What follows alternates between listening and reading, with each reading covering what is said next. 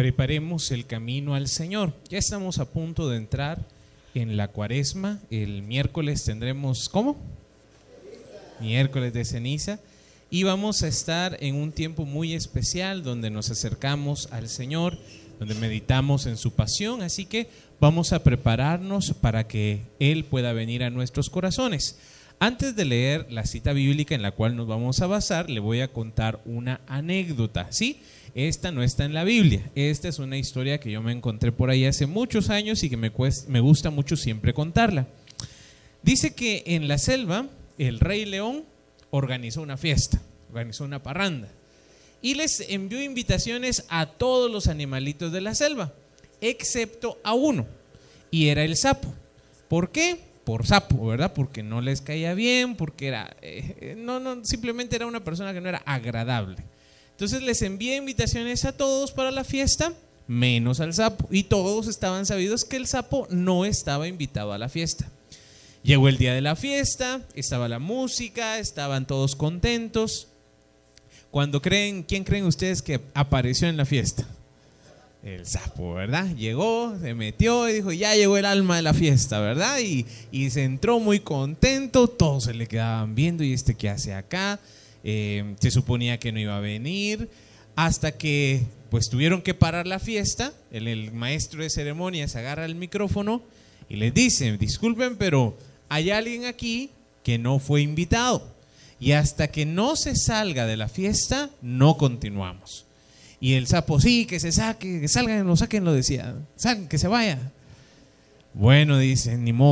Yo no quiero decir quién es, pero es un viejo verde, trompudo, que está sentado ahí atrás. Por favor, hasta que no se vaya, no se vaya. No seguimos la fiesta. Sáquenlo, sáquenlo, decía el otro. Bueno, dice, se paró el sapo, se les quedó viendo a todos y les dijo, no es justo. Pero si eso es lo que quieren, Cocodrilo, vas para afuera, le dice. ¿Por qué les cuento esto? Hay mensajes que son muy bonitos y que dice, ese es para mí. Pero hay otros mensajes que uno dice, ese es para el otro, ¿verdad? Ese es para tal persona que no vino, ese es para ese hermano que faltó hoy, ese es para ese hijo que no vino, ese es para la suegra, ¿verdad? Para la, la nuera, para el yerno, ese es para otra gente pero no es para mí. No vayamos a hacer las del sapo. ¿Este mensaje para quién es? ¿Para quién? Para mí. Muy bien. Démosle un aplauso al Señor.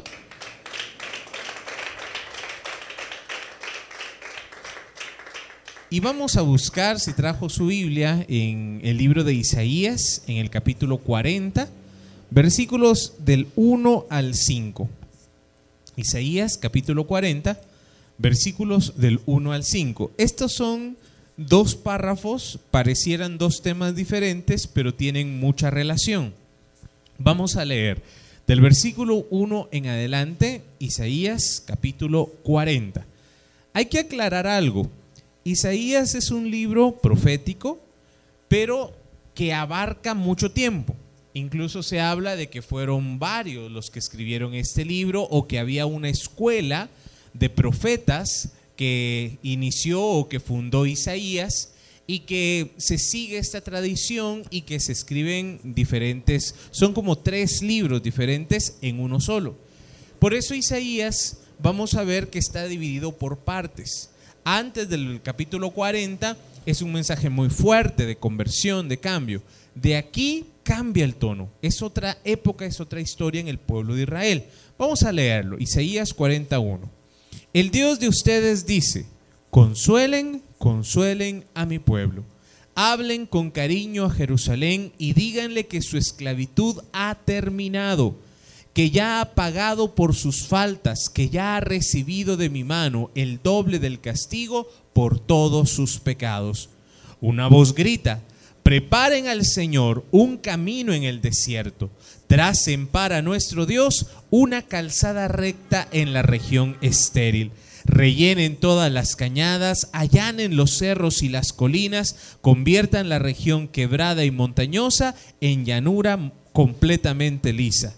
Entonces mostrará el Señor su gloria y todos los hombres juntos la verán. El Señor mismo lo ha dicho. Palabra del Señor.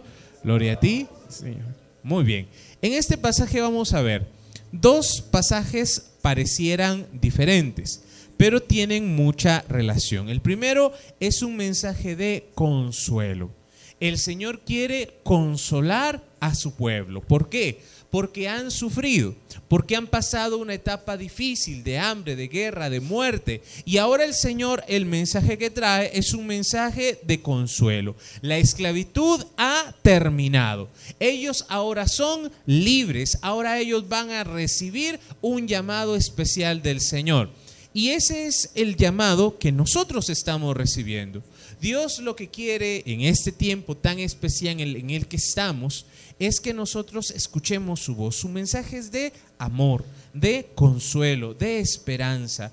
Él no quiere que nadie se pierde. Él no quiere que nadie se quede fuera. Él quiere que todos nos acerquemos a su misericordia. Amén. ¿Lo creen? Este mensaje de parte del Señor es de consuelo, de amor y de esperanza. A veces nos podemos, em, ¿cómo les diré? A veces aunque el mensaje sea el mismo, como se diga, tiene mucho que ver. Eh, esposo y esposa lo sabrán cuando el esposo le dice, te quiero. ¿Cómo se sentirá la esposa? O te quiero mucho. ¿Sí? Es lo mismo, pero como se diga, tiene una, un impacto diferente. Por eso dice, hablen con cariño a Jerusalén. El Señor nos habla con cariño, con amor. Él quiere que nosotros nos acerquemos a Él. En realidad, cuando nosotros vemos la palabra, sobre todo en el Nuevo Testamento, vamos a ver a un Jesús que ayuda, que sirve, que se entrega, que va de lugar en lugar, sanando personas, liberando cautivos, dando un mensaje de amor, de esperanza. Este pasaje de Isaías, a su cabalidad, solamente se cumple en Cristo Jesús. Él es el que vino a cumplir este mandato, a este llamado del Señor de hablar con cariño, con amor, con ternura de parte del Señor.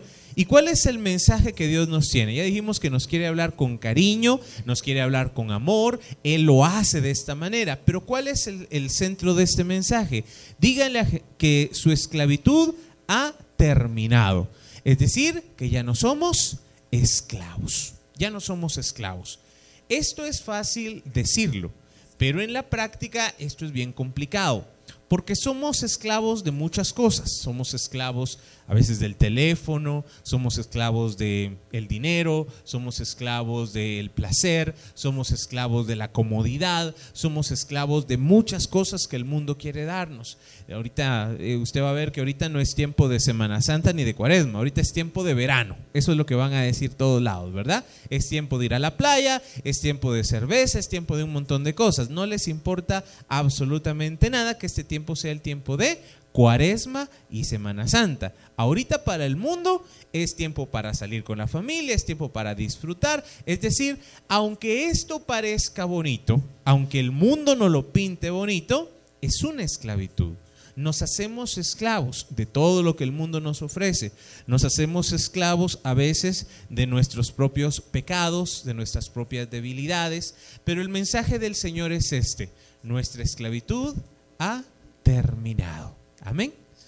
Nosotros ya no somos esclavos, somos hijos de Dios, somos libres. El problema es que nosotros nos volvemos a esclavizar cuando nos dejamos influenciar, atar por el mundo, por la carne o por el enemigo, que el Señor lo, lo reprenda. Luego dice, ya díganle que ya ha pagado por sus faltas y que ya ha recibido de mi mano el doble del castigo por todos sus pecados. El pueblo de Israel pasó momentos muy duros, épocas de guerra, épocas de, peste, de muerte, donde tuvieron que pagar sus pecados con dolor, con muerte, con esclavitud. Fueron enviados, deportados a muchos países, esclavizados.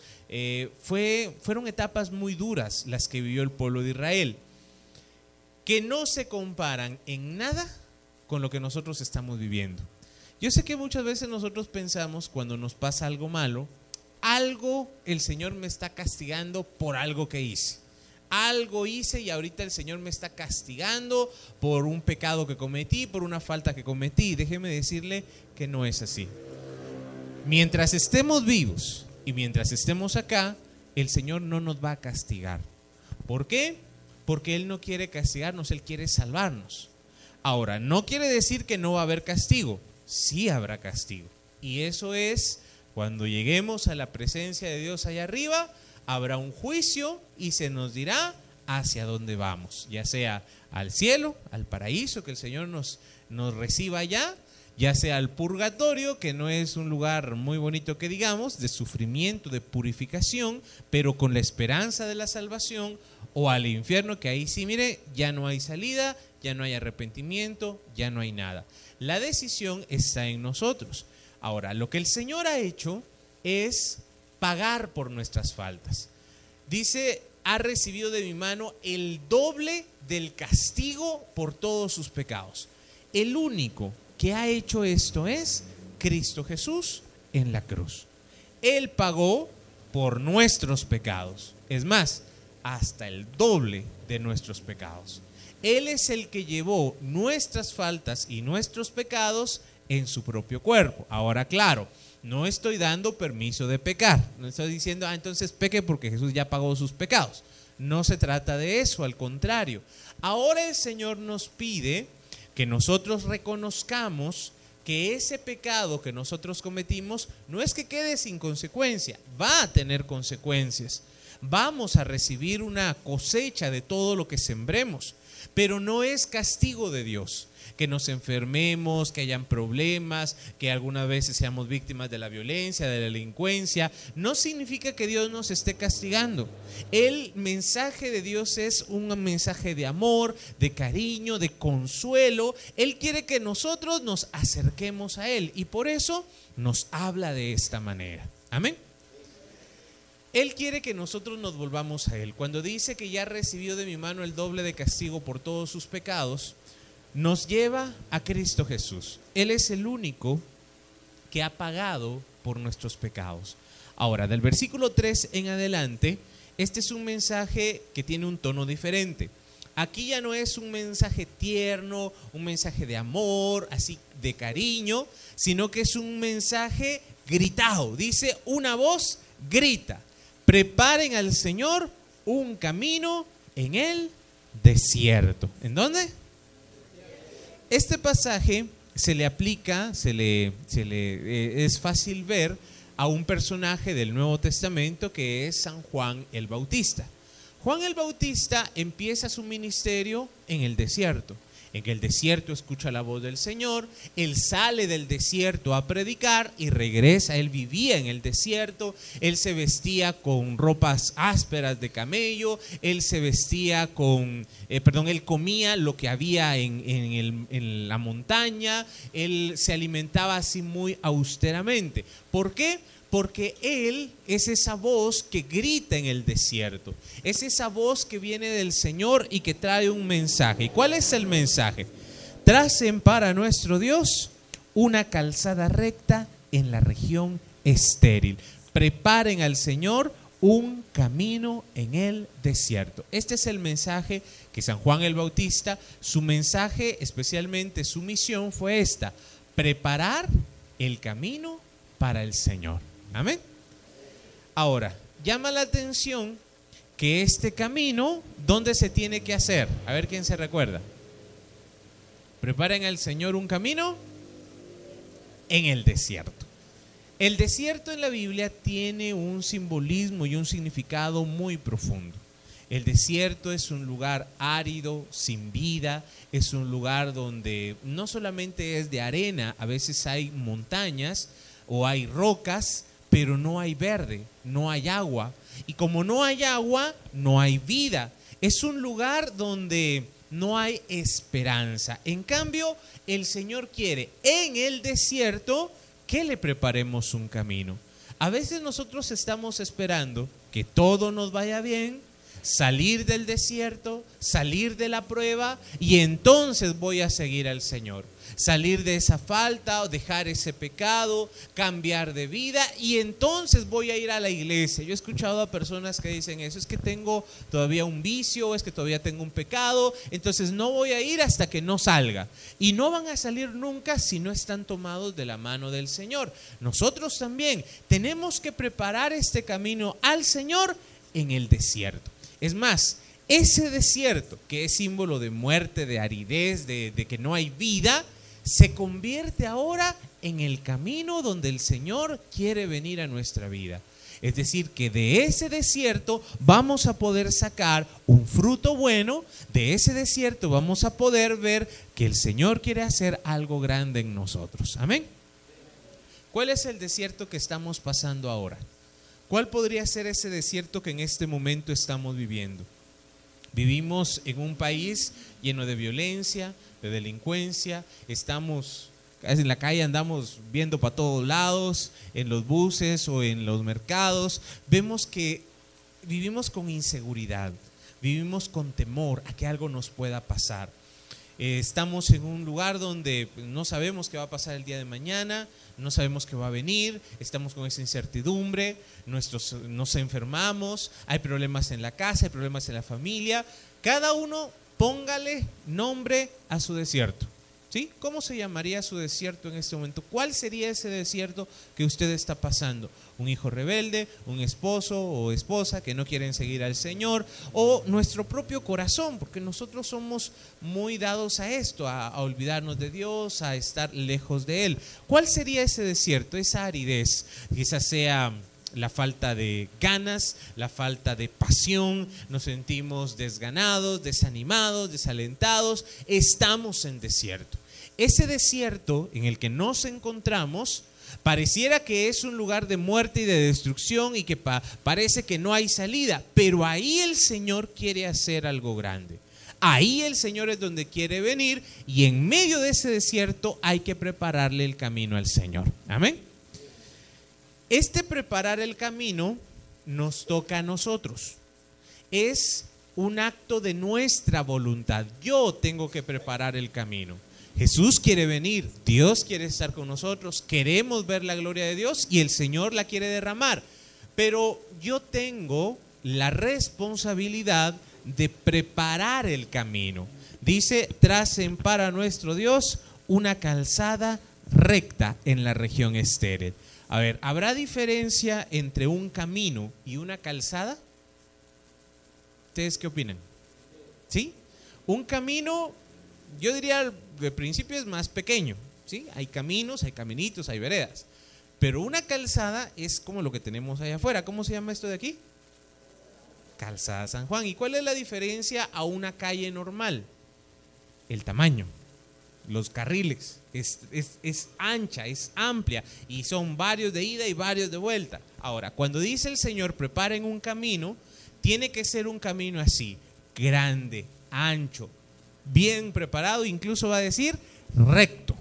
El camino al Señor no puede ser con curvas, no puede ir para allá, para acá, como muchas veces nos, nos, nos toca o hacemos, eh, hoy sí voy, mañana no voy, hoy sí oro, mañana no oro, hoy leo la Biblia, mañana no, estamos así, subidas, bajadas, vamos para un lado, no vamos para otro.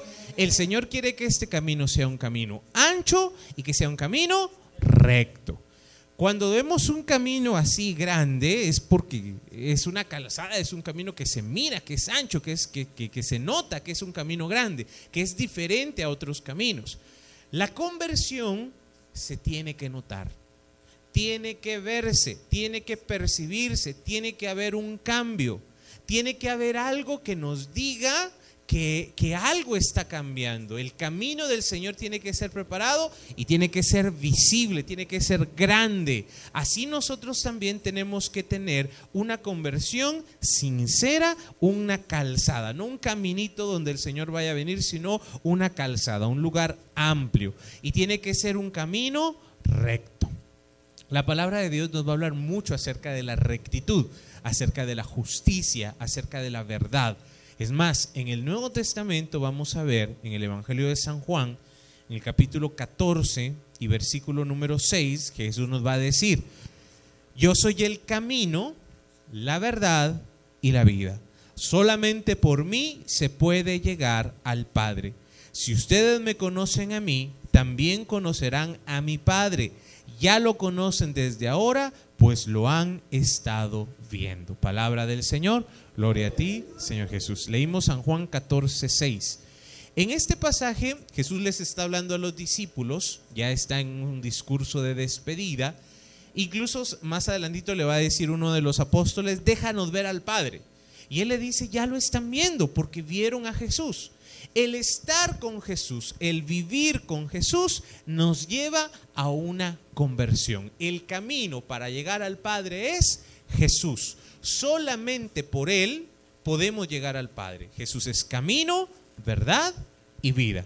Cuando San eh, Juan en este pasaje nos habla de Jesús como camino, verdad y vida, debemos de ver ahora a la luz de Isaías, cuando nos dice preparen el camino, significa una conversión, significa estar con Jesús, estar más cerca de Él. Y cuanto más cerca estamos de Él, más nuestro corazón lo va a encontrar, más vamos a poder caminar en rectitud, en verdad, más vamos a poder nosotros hacer un cambio de vida. Amén. Este cambio de vida es lo que el Señor nos pide, especialmente en este tiempo de cuaresma. En este tiempo de cuaresma vamos a meditar en la pasión, en las promesas, vamos a meditar en todo el camino, el sufrimiento, los viernes con el Via Crucis, vamos a acompañar al Señor. Y esto es algo muy importante porque esto nos ayuda a volvernos a Dios, nos ayuda a recordarnos todo lo que Él ha hecho por nosotros. En Apocalipsis dice que o somos fríos o somos calientes, pero tibios ¿qué hace el Señor? Los vomita de la boca. Imagínese esto. Cada uno de nosotros tenemos un llamado a estar con el Señor, pero no podemos medio estar, no podemos medio querer o medio conocer, sino que tenemos que tener una actitud totalmente entregada. O estamos o no estamos. Aquí no hay términos medios o amamos al Señor o no lo amamos. Y aquí es donde la conversión se vuelve muy complicada, porque la verdad, aunque nosotros lo sabemos, en la práctica nos cuesta hacerlo en la práctica nos cuesta todavía, hay, cosas que no hemos dejado, hay actitudes que todavía hemos eh, guardado, hay pecados, un pecadito chiquito, ¿verdad? Una mentirita, algo sencillito, bueno, ya no es lo que antes hacía, está muy bien, qué bueno que ya no sea lo de antes, o no es lo que otros hacen, asesinos, eh, violadores, extorsionistas, está bien, yo no me puedo comparar con alguien así porque no hago lo mismo, está muy bien, pero no significa que ya hayamos llegado a la perfección. A ver, levante la mano quien ya sea perfecto. ¿No? ¿Ninguno? Casi perfecto, vamos a decir, ¿verdad? Casi. Ya falta poquito. Pero no lo somos. Todavía nos hace falta. Por eso hablar de conversión, aún estando en las cosas de Dios, es muy necesaria. El Papa Pablo VI decía que la conversión es diaria, no es que conocí a Dios en un retiro o en un evento o en una prédica hace 5, 10, 20, 30 años. Qué bueno.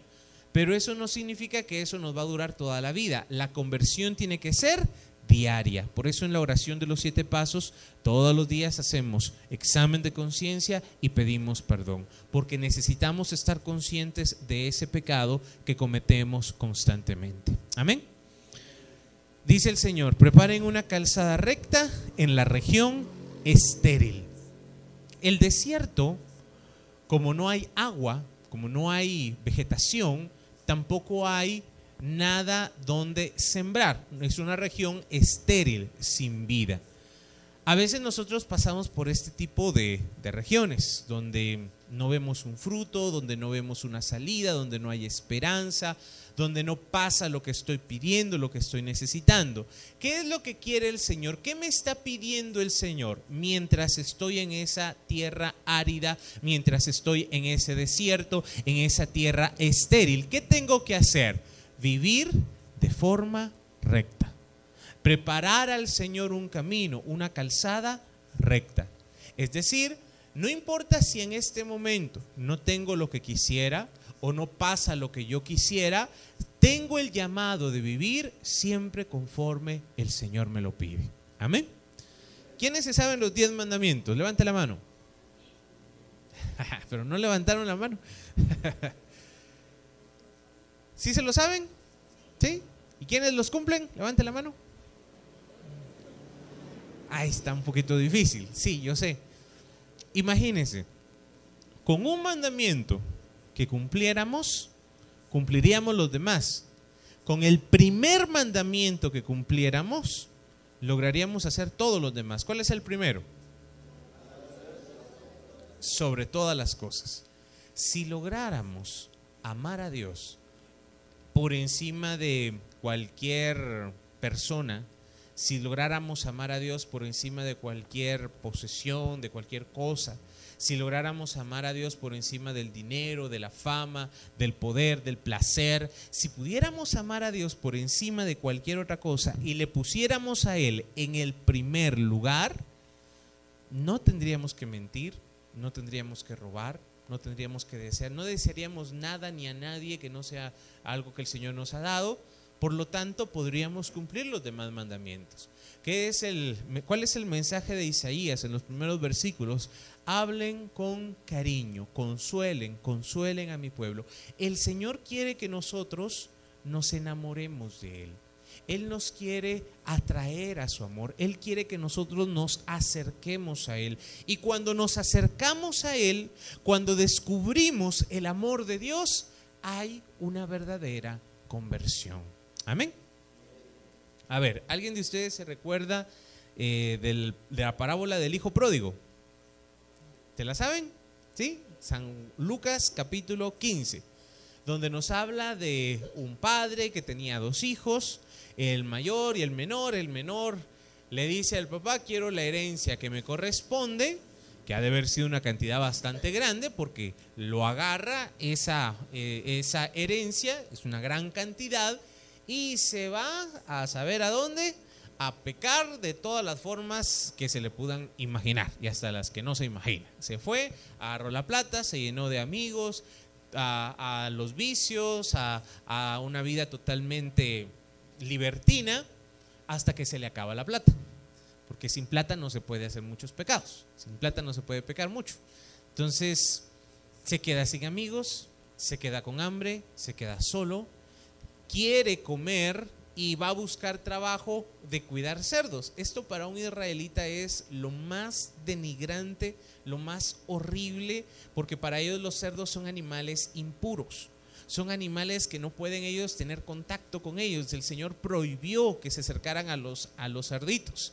Ahora comemos chicharrones, pero en aquel tiempo era algo impensable, era algo que simplemente no se podía hacer. Y entonces este joven, el hijo pródigo, tenía tanta hambre que se quiere comer la comida de los cerdos, pero nadie se la da.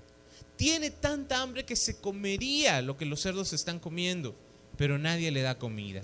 En ese momento, el hijo pródigo se recuerda que en la casa de su padre, aún los que trabajan en la casa, tienen comida de sobra. ¿Qué era lo que tenía el joven? ¿Qué es lo que tenía el hijo pródigo? Hambre. Y en ese momento dice, volveré a la casa de mi padre. Y regresa. Regresa por un camino largo, difícil. Eh, me imagino que se había ido de su casa cuando salió con, con, plata y, con, con, cosas. Se ha haber ido en el camello último modelo de la época. Se ha de haber ido con la mejor ropa. Se ha de haber ido lo mejor posible. Pero ¿y el regreso? Venía descalzo, venía sucio, de cuidar cerdos, caminando, una distancia enorme de regreso a la casa del Padre. Hermanos, irse de la presencia de Dios y pecar es fácil, es algo, miren, tan sencillo que nos podemos perder en cualquier momento y que en cualquier momento nosotros es, es dice Jesús en el Evangelio que hay dos caminos, el camino a la perdición es ancho y es fácil, está asfaltado y es cuesta abajo. Y ese es facilísimo irse. y el camino que lleva a la salvación, que es una vereda angosta, que es cuesta arriba, que es difícil, pero que nos lleva a Dios. Perdernos es lo más fácil del mundo. Perdernos, apartarnos de Dios es lo más sencillo. Caminar en los caminos del Señor, hacer esa calzada recta, aún en medio del desierto, de la región árida, estéril, del problema, de la prueba que estamos pasando, eso es lo complicado. Pero eso es a lo que estamos llamados. Y por eso el hijo pródigo tuvo que regresar todo ese camino de donde él se había ido, regresar humillado, cansado, sucio. Y cuando regresa a la casa del padre, él llevaba pensada ya la estrategia. Él sabía que había pecado. Él sabía que había pecado. Y por eso él dice, Padre mío, he pecado contra Dios y contra ti. Ya no merezco que me llames tu hijo, trátame como a uno de tus jornaleros. ¿Quiénes son papás aquí? Levante la mano. ¿Sí? ¿Y sus hijos alguna vez se han equivocado? ¿Una o varias? Un montón, ¿verdad? Ojalá todos los hijos sean buenos. Dicen por ahí que algunos salen como los aguacates, ¿verdad? Que no siempre todos salen no salen bueno Yo, yo no sé, yo espero que no, en su caso no sea así. Hay incluso hijos que han cometido graves errores. Hace poco una hermanita de una servidora de un ministerio me contaba que tiene un hijo de unos 18 o 20 años y estaban en, en un antigua Guatemala y la policía lo agarró junto con otro señor por andar extorsionando hijo de una servidora. Él siempre estuvo en las cosas de Dios, siempre la mamá lo jaló, pero quería dinero fácil, quería dinero rápido, entonces se juntó con malas personas y casi los linchan, porque hay, hay lugarcitos donde no se, no se los llevan a la policía. Eh, hace poco quemaron a un par por ahí. Este, se salvó por poquito, claro, cuando ya vio que la cosa estaba fea, que casi lo linchan que lo llevaron al preso y que estaba con denuncia, ahí sí ya a este muchacho se le abrió un poquito la cabeza, ¿verdad? El cerebro y entendió que estaba actuando mal.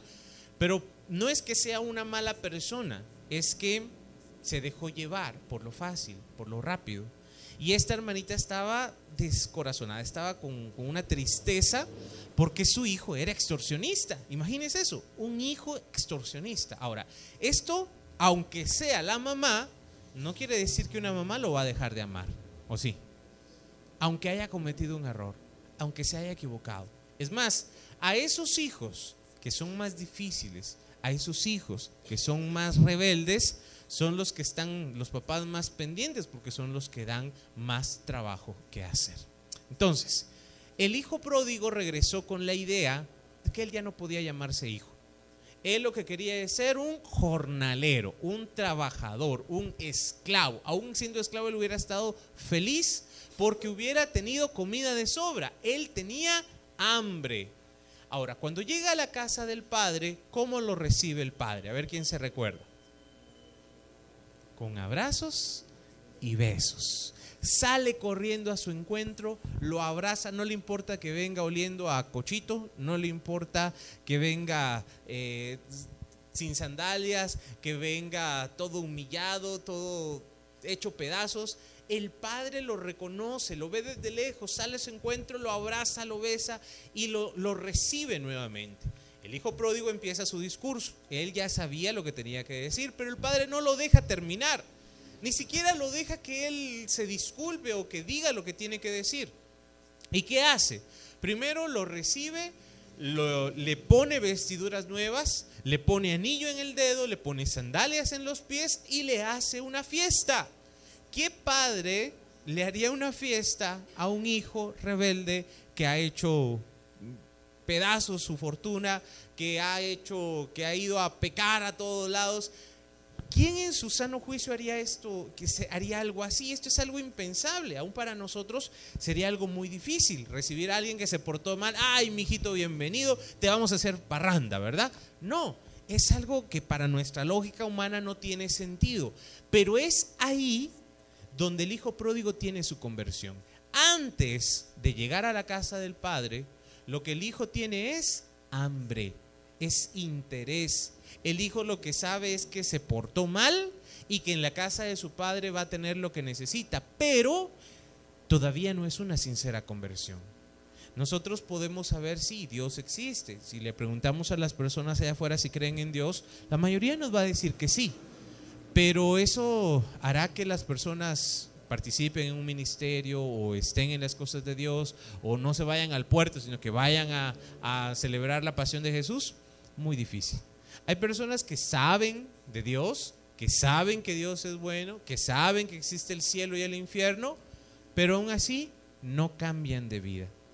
El único momento donde nosotros vamos a experimentar la misericordia y una verdadera conversión es como cuando el hijo pródigo regresa a la casa del padre y recibimos ese amor, ese abrazo, esa ternura de parte de Dios. Amén. ¿Quiénes ya han sentido esa ternura de parte del Señor? Levante la mano. ¿Ya la han sentido? ¿Ya la han experimentado? Si nosotros nos abrimos a esta experiencia, hermanos, no hay nada mejor.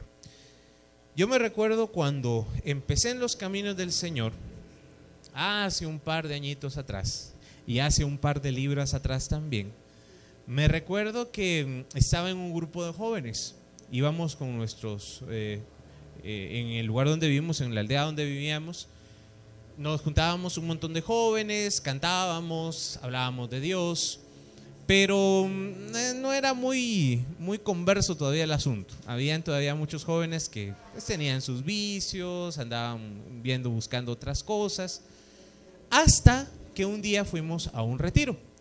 Fuimos a un retiro de dos días, oraron por nosotros y experimentamos la presencia del Espíritu Santo. No es algo que me contaron o que me dijeron o que o que alguien me, invitó a, a sentirlo. Simplemente todos experimentamos la llenura del Espíritu Santo.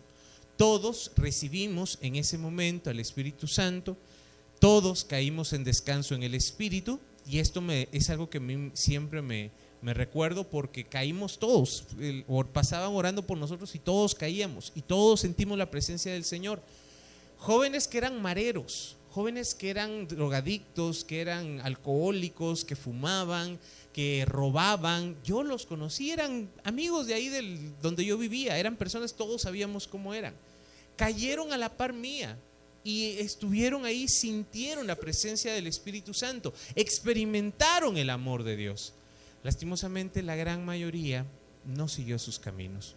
A varios de ellos, tiempo después, me enteré yo a los 18 años me volví misionero, salí de mi casa, me fui a, la obra donde pertenezco, me fui incluso a El Salvador unos años y solo me fui enterando de varios, los fueron a matar, varios se perdieron, más de alguno anda por ahí todavía, pero muy pocos siguieron al Señor. El Señor nos muestra su amor de muchas maneras, pero cada uno es libre, tiene que tomar una decisión para seguirle. El Señor te quiere enamorar, el Señor te quiere mostrar cuánto te ama. Ahora la decisión está en nosotros. Regresar a la casa del Padre como el Hijo pródigo. Trazar ese camino que tiene que ser recto, un camino donde el Señor va a venir. Amén. Le damos un aplauso al Señor.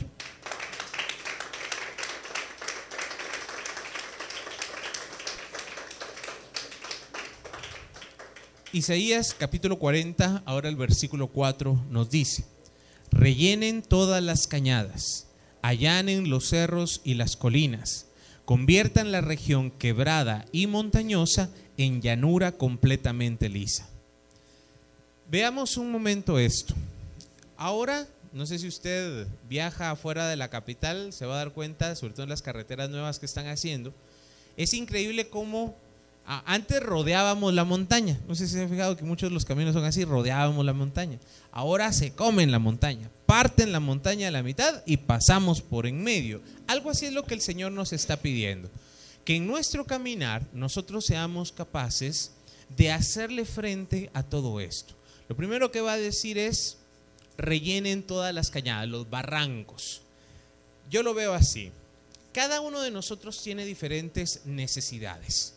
Necesitamos sentirnos amados, respetados, valorados. Esto es algo muy humano, esto es algo natural, esto es algo normal. Todos necesitamos llenar nuestro corazón, pero afuera casi nunca encontramos dónde llenarlo. No vamos a encontrar en las cosas del mundo ni en una persona alguien que pueda llenar nuestro corazón a cabalidad. No se puede. Necesitamos venir al Señor para que Él llene nuestro corazón. San Agustín decía que todos tenemos un vacío en nuestro corazón que es infinito y que solo Dios, que es infinito, puede llenar nuestro corazón. Cuando queremos que otra persona o cuando queremos que alguien o algo llene nuestro corazón, la verdad es que solo nos vamos a hacer daño, solo nos vamos a lastimar. Si queremos preparar este camino para el Señor, tenemos que llenar nuestro corazón, tenemos que aprender a saciar nuestro corazón del Señor, no de cosas, no de personas, no de conocimiento, no de cosas materiales, no de poder, sino cuando llenamos nuestro corazón del Señor, entonces vamos a experimentar que esos vacíos que hay en mi corazón se llenan. Amar es el mandato que el Señor nos ha dado, pero si no amamos primero a Dios, va a ser muy difícil que amemos a los hermanos. Va a ser muy difícil en nuestra casa, en nuestra familia, con nuestros hijos, con nuestra pareja, si no nos llenamos primero de Dios, no vamos a poder amar a los demás. Dice, allanen los cerros y las colinas. En la palabra de Dios hay un versículo que estoy seguro ustedes se lo saben, cuando el Señor dice que si tuvieras fe como un granito de, le dirías a la, quítate de ahí y échate al mar. En nuestra vida vamos a encontrar montañas. En nuestro caminar vamos a encontrar momentos difíciles. Vamos a encontrar, vamos a atravesar desiertos. Vamos a encontrarnos con problemas tan grandes, tan difíciles, que parecen una montaña delante de nosotros. Ahora, lo fácil o lo más cómodo sería darle la vuelta a la montaña y continuar nuestro camino. Pero el Señor no quiere que evitemos los problemas, el Señor no quiere que, nos eh, que cerremos los ojos o que neguemos que existen. Hay problemas, hay dificultades, hay gigantes que están delante de nosotros. ¿Qué se tiene que hacer? Enfrentarlos, luchar con ellos decirle a esa montaña, tomar la fe y quitar esa montaña. ¿Cuál puede ser esa montaña? Un problema, una debilidad, un pecado, una deuda, un, un momento tan duro y tan difícil que uno dice no puedo más. A esa montaña hay que ordenarle en el nombre de Jesús que se quite del camino porque ahí es donde el Señor quiere pasar. Amén. El Señor podría, porque Él tiene el poder y la capacidad, quitarnos los problemas fácilmente. Él lo podría hacer. Pero en lugar de evitarnos el sufrimiento, Él lo que quiere es que aprendamos a construir ese camino recto en medio del desierto, que aprendamos a quitar esas montañas, que usemos la fe y que esas montañas se quiten del camino. No a darle la vuelta a la montaña, sino quitar esa montaña de nuestro camino. También nos va a decir la palabra conviertan la región quebrada y montañosa en llanura completamente lisa. Lo que le decía, nuestros caminos, sobre todo aquí en Guatemala, es raro ver un camino recto. Hay subidas, hay bajadas, nos vamos para un lado, para el otro, en montañas, nos vamos aquí para allá y nuestro caminar muchas veces es así. Somos inconstantes, somos muchas veces tibios, hoy voy, mañana no voy, hoy tengo ganas, mañana no, eh, hoy oro, mañana no me dan ganas, o no me acordé, hoy no quiero ir a misa, eh, estoy cansado, eh, y somos así, somos muy inconstantes, nos vamos para todos lados. Y el Señor lo que quiere es que nosotros nos decidamos por Él, por buscarle, por sus caminos, y que hagamos de, esa, de esas emociones que suben, que bajan, que me siento bien, que no me siento bien, que me hirieron, que me lastimaron, que, que, me, que me vio feo, que me sacó la lengua, que me jalaron los chongos. Cuando nos dejamos dominar por todo esto, no podemos seguir al Señor con libertad.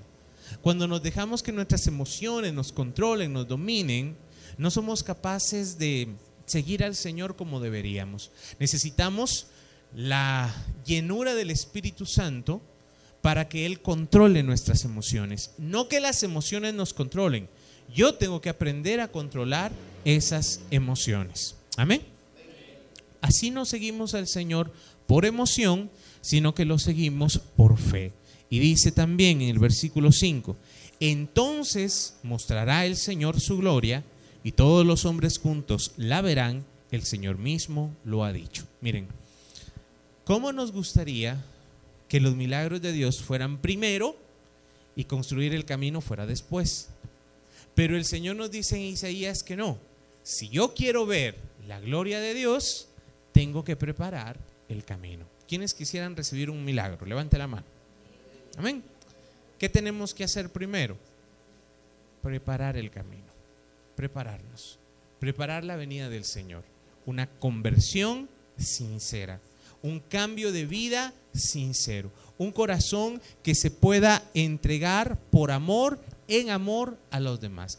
Y entonces veremos los milagros entonces veremos la gloria de Dios. El Señor quiere bendecirnos y el Señor quiere hacer el milagro, pero muchas veces queremos que sea al revés, que el Señor me bendiga, que el Señor me dé ese milagro, que el Señor me, que queremos ver algo extraordinario y entonces tal vez me convierto. Y no es así. Primero es la conversión. Jesús es camino, verdad y vida. ¿Cuál sería para nosotros entonces ese camino de conversión? Estar con Jesús, conocerle más, amarle más, estar con Él. Él es el único que nos puede llevar por ese camino recto. Él es el único que va a hacer que nosotros vivamos de una forma diferente. No por miedo, no por ley, sino por amor. Cuando nosotros experimentamos ese amor, cuando nos dejamos amar por Él, y Él entonces nos va a llevar a una sincera conversión. Amén. En el tiempo de cuaresma estos 40 días que vamos a vivir, la iglesia nos invita a hacer ayuno, penitencia y limosna. Son tres cosas básicas, fundamentales. Ayuno, porque cuando no comemos, ¿usted, usted ha hecho ayuno alguna vez? ¿Sí? ¿Cómo se siente cuando no, cuando no come un tiempo de comida o, qué sé yo, dos o 24 horas sin comer? ¿Ha aguantado alguna vez 24 horas sin comer? es desesperante. Es algo, eh, el, cuerpo nos pide, el estómago empieza, la lombricita que anda allá adentro no está muy contenta, ¿verdad? Entonces empieza a reclamar, empezamos a sentirnos intranquilos, empezamos a verle cara a todo, le miramos cara de comida, ¿verdad? Y, es algo que, que nos puede intranquilizar. Si amáramos a Dios de la misma manera que amamos la comida, les aseguro que llevaríamos una vida diferente. El ayuno nos permite reconocer nuestra necesidad de Dios. El ayuno nos permite reconocer que no solamente es el cuerpo el que tiene que alimentarse, sino el espíritu y que tenemos que llenarnos de la palabra, de la oración, de la presencia de Dios, que no podemos nosotros alimentar nada más una vez a la semana que vamos a misa o una vez a la semana que venimos aquí a, orar o a estar con, con los hermanos, sino que tenemos un llamado a estar siempre, siempre con Él. Amén. Entonces, necesitamos ese ayuno, nos va a ayudar a buscar, a tener siempre esa conciencia de que necesitamos de Dios. La penitencia, la ascética que la Iglesia Católica siempre la ha tenido, un sacrificio interno o externo que nos haga sentir el dolor, la incomodidad. Los santos usaban debajo de sus ropas, usaban sayal, que era una como tela de, eh, áspera, que les molestaba, que les incomodaba, o utilizaban a veces silicio o cosas así para hacerse daño. No es que nos vayamos a matar, no se trata de eso, pero sí los santos siempre han tenido esto de un poquito de dolor, nos recuerda, ofrecido por el Señor, como decía San Pablo, a cumplir en nosotros lo que falta de la pasión de Cristo es algo muy importante también que la iglesia nos pide, porque si, no, porque si queremos avanzar en la vida espiritual, tenemos que ir a la par, en la vida de oración y en la vida de ascética. Y la limosna, porque nos duele cuando nos tocan el bolsillo. Es algo que miren, ah, es, es bien complicado, sobre todo en la iglesia católica Nosotros católicos nos duele cuando Dios guarde hablar de diezmo, Dios guarde hablar de ofrendas, porque, ah, no, este quiere pisto, ¿verdad? Este lo que vino es, es a sacarnos la plata. Pero no, el Señor, incluso la iglesia en este tiempo, especialmente de cuaresma, nos invita a ser generosos en nuestras limosnas, en nuestras ofrendas, también para mortificarnos un poquito, para no depender del dinero, para recordarnos nuestra dependencia de Dios. Este tiempo que es de cuaresma es como estar en el desierto. Jesús cuando recibe el bautismo, inmediatamente después, el Espíritu Santo lo lleva 40 días y 40 noches al desierto, donde no come ni toma nada, donde está tentado, expuesto a la tentación del enemigo. Nosotros si queremos también pasar esta prueba, pasar este momento de prueba, de dificultad, también necesitamos presentarnos delante del Señor. Amén. Pero por amor, no por miedo. El miedo funciona un momento, pero no va a funcionar para siempre. Yo me recuerdo hace algunos años, hace unos 20 años tal vez, la predicación era el miedo el fin del mundo ya viene, eh, ya se va a acabar todo, eh, va, a pasar tres días de oscuridad donde solo las velas benditas van a poder encender, todas las demás van a estar oscuras. Miren, un montón de cosas que se decían. Ya vamos por el 2019 y no ha pasado nada. Y las personas que, bueno, en un momento sí, funcionó para traerles pero ¿cuántos se quedaron en realidad? ¿O cuántos tuvieron una verdadera conversión? La mayoría lo que tenía era miedo, miedo a perderse, miedo a condenarse, miedo a que les pasara algo. El miedo no es la mejor forma, el miedo no es la estrategia. Jesús nos dice, volviendo a Isaías, consuelen, consuelen a mi pueblo, hablen con cariño a Jerusalén. Cuando experimentamos el amor de Dios, cuando experimentamos esa libertad, esa paz, vamos a tener una verdadera conversión, como el hijo pródigo.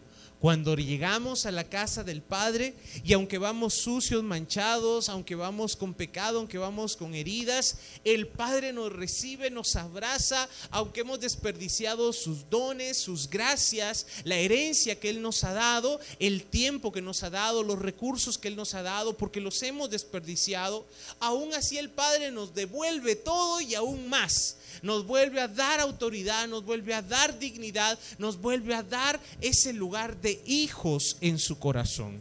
Él no deja a nadie afuera. Amén. Cuentan una historia de un joven que cometió un grave error cuando era muy joven y fue mandado a la cárcel. Esto no solo causó que él fuera a la cárcel, su familia fue muy herida, fue muy lastimada y cuando salió de la cárcel, cuando ya estaba a punto de salir, él se preguntaba qué iba a hacer, a dónde iba a ir. Lo único que tenía era la casa de su familia. Entonces le envía una carta a su mamá diciéndole que tal fecha, tal día, estaba su día de salida y que él quisiera, si lo perdonan, si la familia lo perdona, que le recibieran nuevamente en su casa. El bus pasaba exactamente a la par de la casa de su familia. Entonces le puso esto en la carta a su mamá. Le dijo, si ustedes me perdonan, por favor pongan un pañuelo blanco en la entrada de la casa. Yo voy a ir en el bus y si miro que el pañuelo blanco está ahí, entonces voy a entrar a la casa. Pero si ustedes no me perdonan por el error que yo cometí, está bien, no hay ningún problema, simplemente no pongan nada y yo sigo mi camino.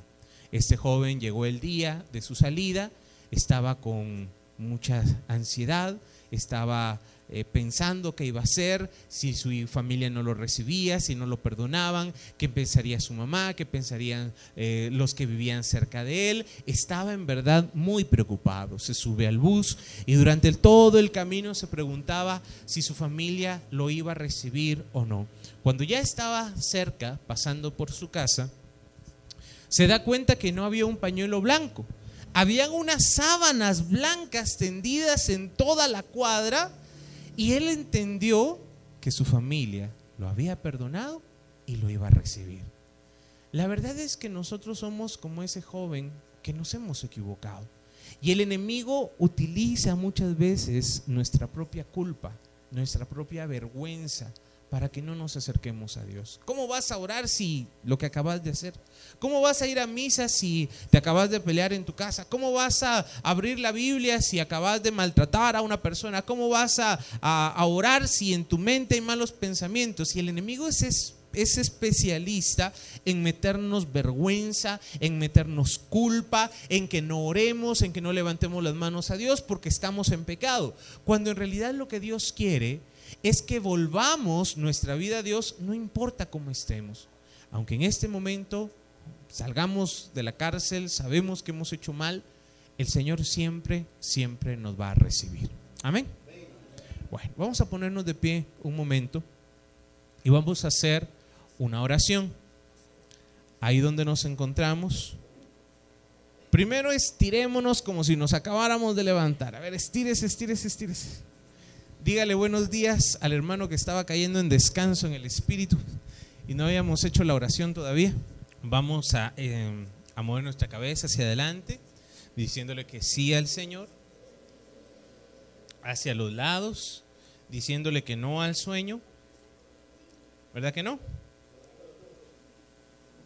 Vamos a mover nuestros hombros como si estuviéramos remando, liberando tensiones de los hombros y de la espalda. Vamos a hacer cintura. A ver todos, gloria a Dios. Gloria a Dios, gloria a Dios. Hasta en forma va a salir hoy, hermano. No tenga pena. Sacudimos nuestras manos, sacudimos nuestros pies, fuera sueño, picazón, comezón, pulgas, chinches, garrapatas. Sáquelas en el nombre de Jesús para que en la oración no nos estemos rascando nada. Muy bien. Vamos a cerrar nuestros ojitos y vamos a decir en el nombre del Padre, del Hijo, del Espíritu Santo. Amén. Invocamos la presencia del Señor, Padre, Hijo y Espíritu Santo. Ven, Señor, a nuestras vidas, ven a nuestros corazones y ayúdanos a orar con fe, con amor y para gloria tuya. Santísima Trinidad, un solo Dios, ven. Haz tu casa, tu hogar dentro de mi corazón. Que así sea, así es. Amén esta mañana, Señor, en esta hora que tú nos regalas. Queremos, Señor, venir a tu presencia. Queremos, Señor, entrar a tu corazón y pedirte, Señor, en esta mañana, que nos permitas tener una verdadera, una sincera conversión. Yo reconozco, Señor, que muchas veces olvido buscarte. Yo reconozco, Señor, que durante el día muchas veces se me olvida que tú estás conmigo. Reconozco, Señor, que te he fallado de muchas maneras, que yo he sido como ese hijo pródigo, que he desperdiciado tus dones, tus gracias, que muchas veces, Señor, simplemente me he olvidado de ti.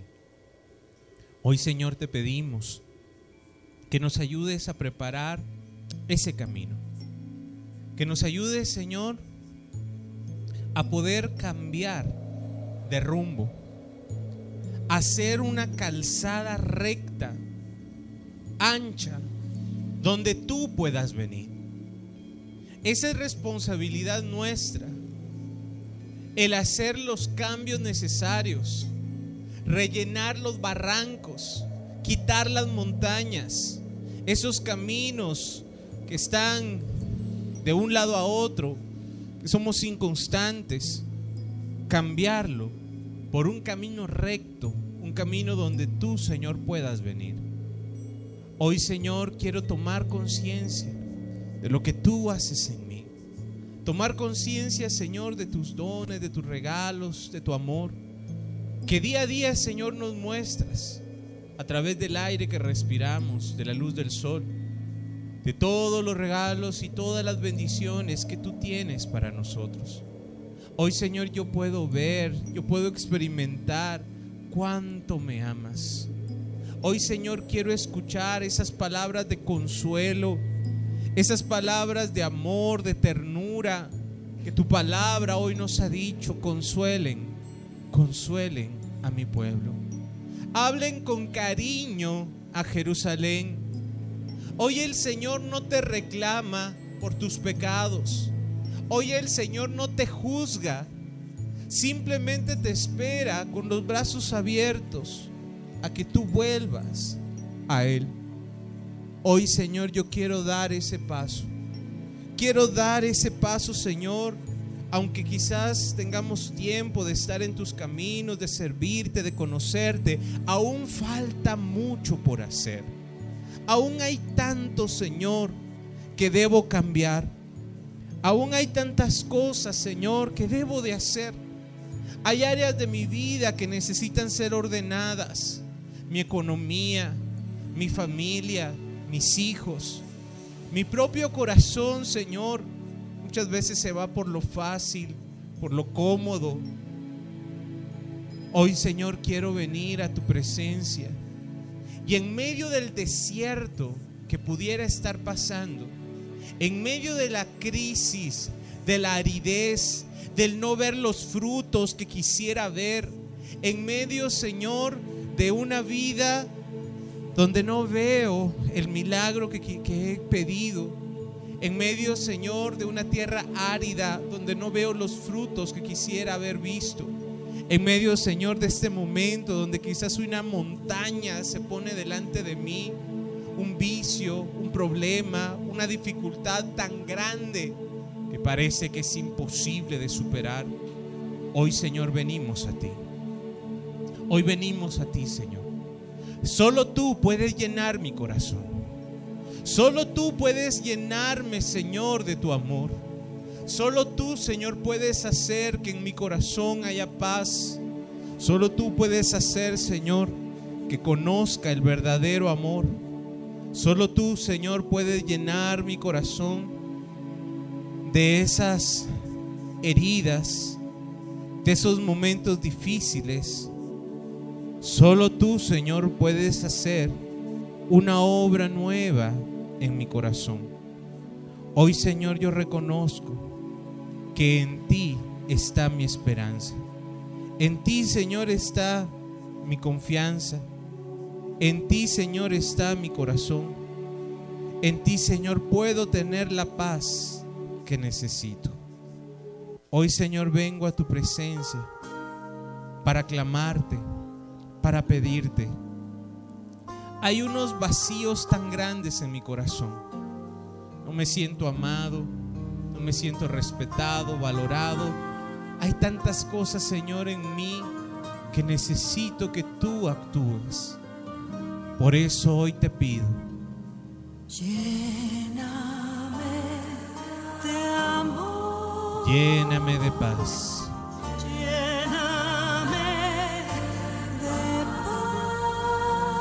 Aunque en este momento esté pasando por un desierto, aunque una montaña esté delante de mí,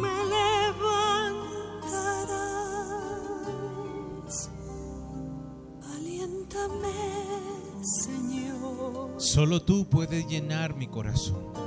Dame tu amor. Solo tú, Señor, puedes sanar mi corazón.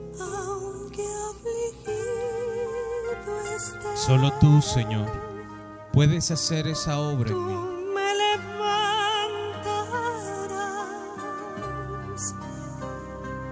Aliéntame, Señor. Dame tu amor. Desde el fondo de tu corazón dile, lléname de amor. Lléname de amor. Lléname de paz.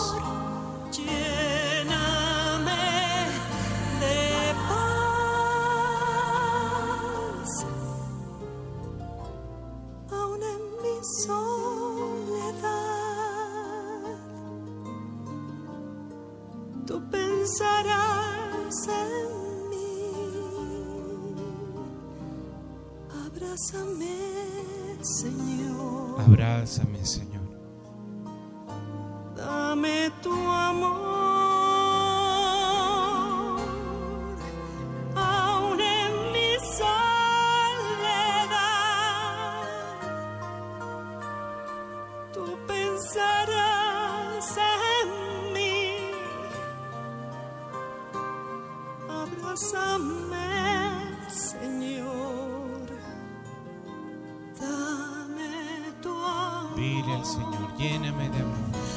Lléname de amor. Lléname de paz. Lléname de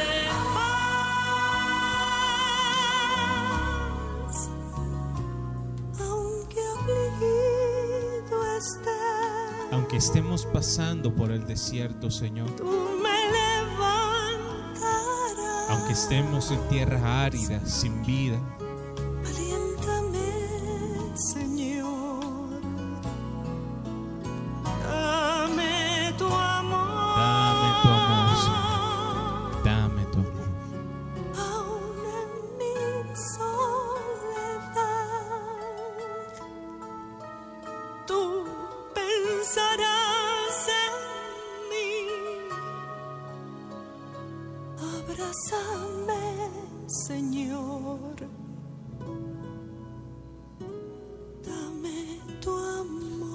Señor, tu ternura, tu amor en nuestro corazón. Tú no nos estás juzgando ni condenando. Tú no quieres que nosotros tengamos miedo de ti. Tú con amor, Señor, nos atraes y esta mañana quieres mostrarnos cuánto nos amas. Derrama tu amor en nuestros corazones, Señor, para que podamos tener una verdadera conversión para que tengamos un verdadero cambio de vida. Muéstrame, Señor, cuánto tú me amas. Derrama tu amor, Señor, en nuestros corazones. La presencia de tu Espíritu que nos despierte, que nos levante, que nos haga, Señor, experimentar tu ternura, tu abrazo, tu paz. Ven, Señor, ven Espíritu Santo a llenar nuestros corazones. Ven Espíritu Santo a darnos esa paz, ese amor que necesitamos. Esos vacíos que nada ni nadie puede llenar, solo tú, Señor. Esa falta de amor, de comprensión. Eso, Señor, que hay en mi corazón, que en este momento te necesito. Necesito que tú me muestres cuánto me amas. Necesito que tú me muestres, Señor, tu ternura, tu paz. Necesito que tú me muestres, Señor, cuál es tu plan para mi vida.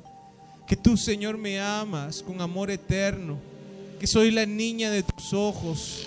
Que me cuidas, que me abrazas, que me llevas en tus manos, Señor, y que estoy siempre en tu corazón. Muéstrame, Señor, cuánto me amas. Muéstrame, Señor, cuánto me quieres. Más que cualquier persona más que cualquier promesa de este mundo, tu amor es eterno, tu amor es perfecto. Soy tu hijo, soy tu hijo y tú me amas. A pesar de mis errores, a pesar de mis caídas, a pesar de mi falta de fe, tú me amas y tu amor se está derramando. Derrámate, Señor, en nuestros corazones.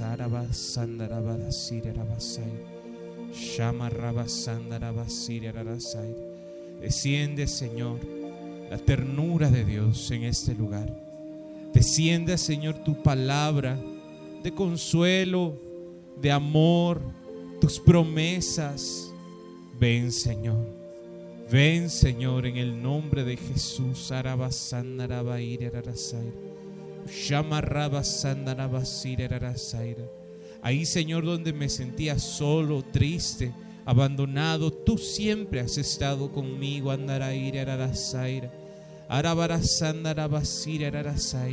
Ahí, Señor, donde el mundo me hirió, me maltrató, me humilló. Ahí donde el mundo ya no me acogió como los suyos, porque he decidido seguirte, Señor. Ahí donde el enemigo ha querido hacernos daño a través de los problemas, a través de los desiertos, Señor. Hoy quiero que tu amor, que tu misericordia llenen mi corazón. Lléname, Señor. Ámame, Señor. Muéstrame cuánto tú me amas. Muéstrame, Señor, tu amor. Quita la venda de mis ojos que no me deja ver tus bendiciones. Quita la venda de mis ojos que no me deja ver lo que tú estás haciendo por mí. Hoy, Señor, yo reconozco tu amor, tu ternura, están sobre mí.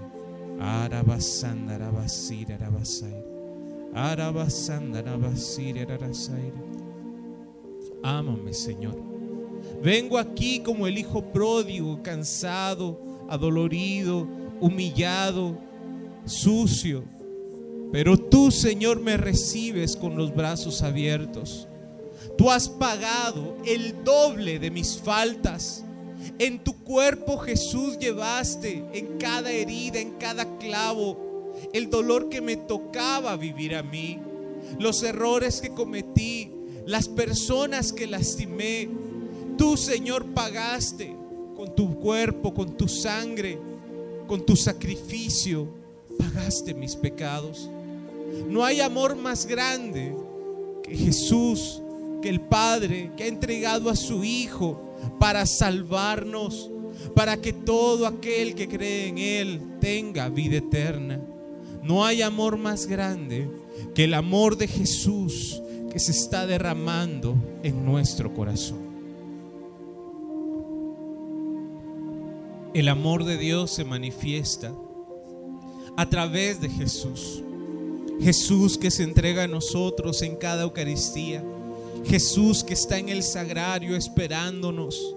Jesús que vive en nuestros corazones. Es la prueba más grande del amor de Dios. Que envió a su Hijo inocente, al Hijo que no había cometido pecado. Lo envió a morir por nosotros. Lo envió a entregarse por nosotros. No hay amor más grande que el amor de nuestro Señor que está siendo derramado. Y aunque hayan montañas delante de nosotros, aunque en este momento hayan problemas tan grandes, tan difíciles, que se presentan delante de nosotros y no nos dejan caminar, hoy en el nombre de Jesús queremos tomar las promesas de Dios. Él nos prometió que si nosotros creemos en Él, le diríamos a esas montañas, quítate de ahí y échate al mar. Y con una fe, aunque sea pequeña, pero puesta en el Señor, veríamos cómo esas montañas serían removidas. ¿Cuál es la montaña que en este momento estás luchando por atravesar? ¿Cuál es la montaña que en este momento has estado luchando con ella? Una deuda, un problema, tu salud, una persona, un hijo, un esposo, ¿qué es lo que en este momento se presenta ante ti como esa montaña? Hoy en el nombre de Jesús, Señor, aumenta nuestra fe. Aumenta nuestra fe, Señor, para hablar en tu nombre, para declarar en tu nombre que esa montaña tiene que ser quitada y echada fuera en el nombre de Jesús. Que no hay montaña que se resista al poder de Dios esa montaña, hoy le ordenamos, quítate y échate al mar. No sé cómo el Señor lo hará, no sé qué es lo que Él hará, pero sé que Él hará su obra. Y esa montaña, hoy en el nombre de Jesús, Él nos está ayudando a quitarla. Esa montaña ya no será el obstáculo para seguirle. Esa montaña ahora es un milagro más que el Señor está haciendo. Nuestros caminos muchas veces son inconstantes. Una región quebrada y montañosa, subidas, bajadas, izquierda, derecha, y nos cuesta tanto ir por el camino recto. Somos inconstantes. Dejamos que nuestras, nuestras emociones nos dominen que si tengo, no tengo ganas, que si me siento cansado, que no tengo tiempo. Y he dejado que mis caminos sean inconstantes. Voy un día, mañana no voy. Oro un día, mañana no. Hoy el Señor nos llama a que tomemos una decisión. El camino del Señor es un camino recto el camino del Señor tiene que ser constante, plano, tiene que ser un camino ancho y recto. Jesús es el camino, la verdad y la vida. Si yo quiero cumplir este mandamiento, tengo que estar con Jesús. Si yo quiero ser agradable a Él, tengo que hacer lo que Jesús me diga.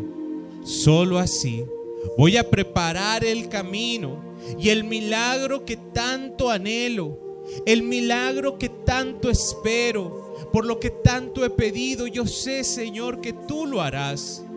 Yo sé, Señor, que ya está pronto a venir, que tú, Señor, te glorificarás, que seremos testigos de lo que tú haces.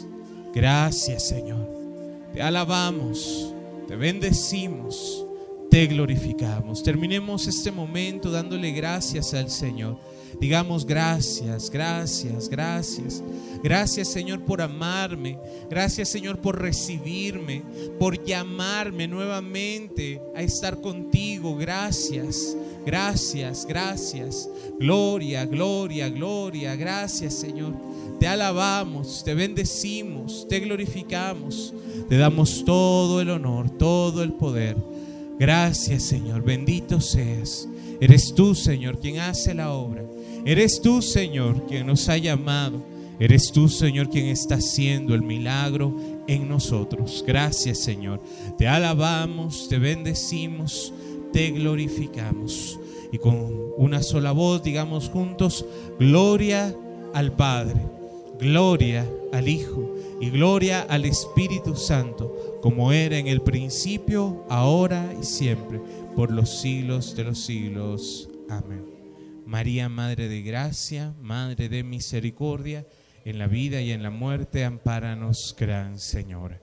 En el nombre del Padre, del Hijo, del Espíritu Santo.